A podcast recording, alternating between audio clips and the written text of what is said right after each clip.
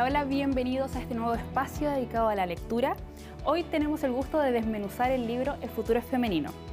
Hoy tengo el gusto de conversar con su autora, Sara Cano, la escritora madrileña. Hola Sara, ¿cómo estás?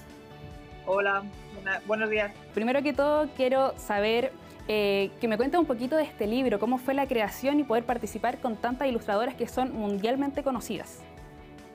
Pues la verdad es que surge, el libro apareció por primera vez en España en 2018 y surge de, bueno, de, mi colaboración con el mundo editorial. Yo además de, escritora, pues eh, ofrezco diferentes servicios editoriales a, varias editoriales, una de ellas es Nueve Tinta, y conversando con la editora, pues eh, nos dimos cuenta de que había muchos libros dedicados a, sobre feminismo, dedicados a mujeres, pero muy pocos a niñas, niñas y jóvenes me gustaría que partiéramos con Las Reinas del Patio.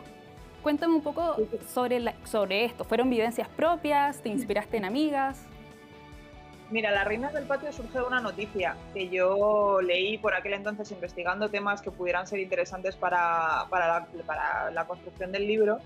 Eh, leí que en el País Vasco, al norte de España, había un colegio que había limitado eh, el uso del patio porque eh, el espacio lo tenían colonizado básicamente los, niños eh, para jugar al fútbol y no permitían a las niñas, eh, bueno, pues que las niñas quedaran relegadas como a los, a los márgenes ¿no? del patio, a, las zonas como más fronterizas.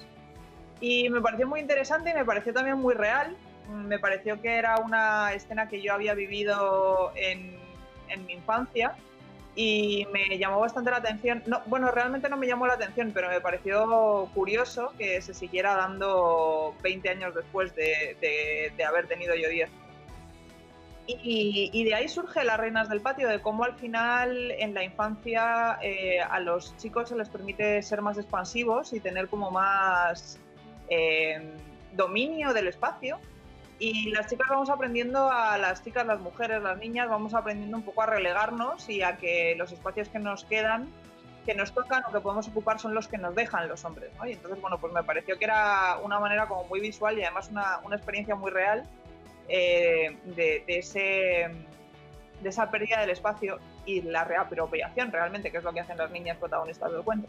De hecho, eh, llama mucho la atención porque no solo se da con niñas y niños. En los colegios de varones, los hombres que son más de jugar deportes tradicionales como fútbol o básquetbol, también se apropian de gran cantidad de los espacios comunes y el resto tiene que quedar como en las esquinas, los que juegan cartas, los que leen, los que quizás solo conversan. Entonces también es una forma de eh, demostrar que los más machitos que juegan a la pelota tienen el control, ¿no?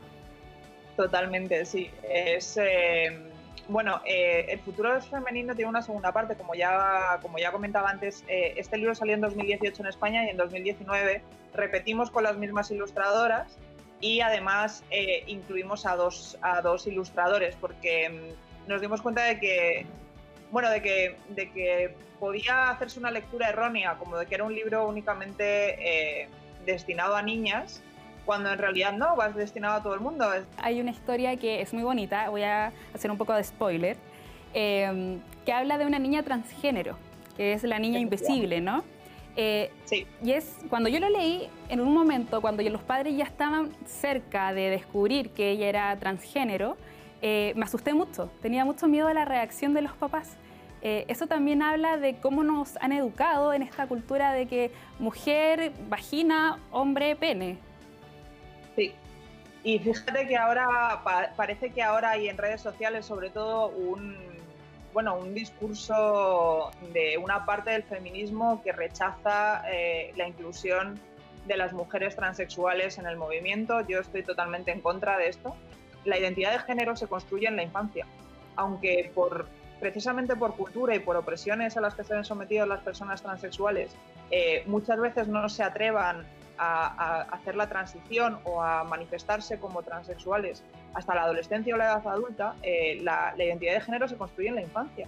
Entonces me parecía también importante que si hay alguna niña eh, transexual en la sala y puede leer este libro y, este relato consigue darle la fuerza necesaria para, para manifestarse así en su familia y en su entorno, y sobre todo a unos padres que puedan no comprender tanto qué es lo que le está pasando, pues bienvenido sea, ¿no? O sea, ese es el, el objetivo de este relato.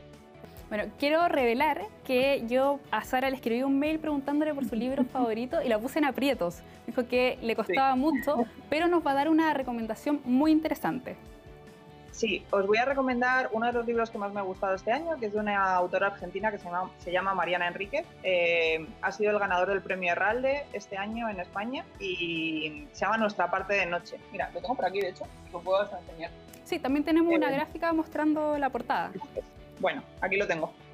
Eh, bueno, yo soy muy fan de Mariana, me encanta lo que hace, es, una, es un libro de terror y es un libro de terror que en realidad aúna varios géneros eh, dentro de, la temática, que es una temática de sectas y de, pues tiene un road trip, tiene una, parte que es una novela un poco más juvenil, ¿no? como de, paso de la edad de la adolescencia a la edad adulta.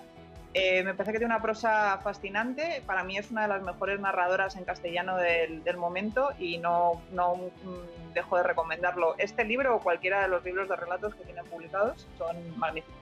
Insisto que este es un libro que pueden leer grandes y pequeños, que si bien está narrado de una forma muy simple, eh, a mujeres adultas nos llega mucho la historia y nos conmueve, así que está muy recomendado para que lo lean con su hermana, con su polola, con sus amigas, con su papá, con sus hermanos, para que así vayamos cambiando el libro todos juntos. Así que muchas gracias Sara por esta entrevista y enhorabuena, ¿no? Muchas gracias.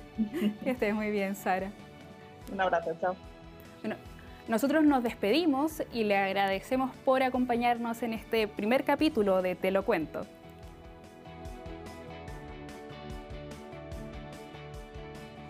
Este es el libro que les quiero recomendar.